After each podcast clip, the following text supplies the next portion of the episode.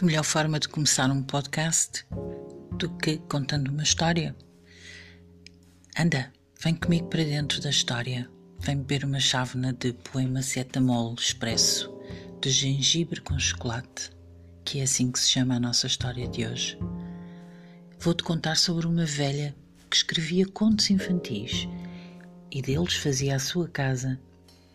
A velha quase cega tresvia o mundo numa chávena de bondade Todos os dias saía da cama, vestia o pijama dos sonhos, sacudia a poeira dos pesadelos poluídos por tantos cansaços e ia em busca de deslumbramentos, fluindo como água.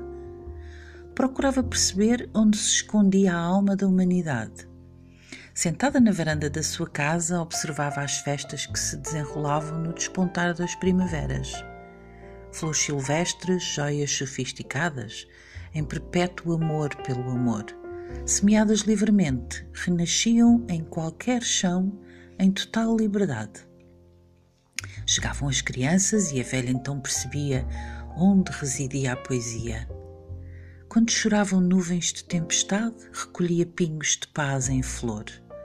Faziam uma dança, pés nas nuvens, cabeça, cabeça ao vento Brincavam à apanhada, jogavam às escondidas, saltavam à macaca, apanhavam flores e faziam saladas, comiam azedinhas, bebiam água fresca, transparente como a alma da humanidade.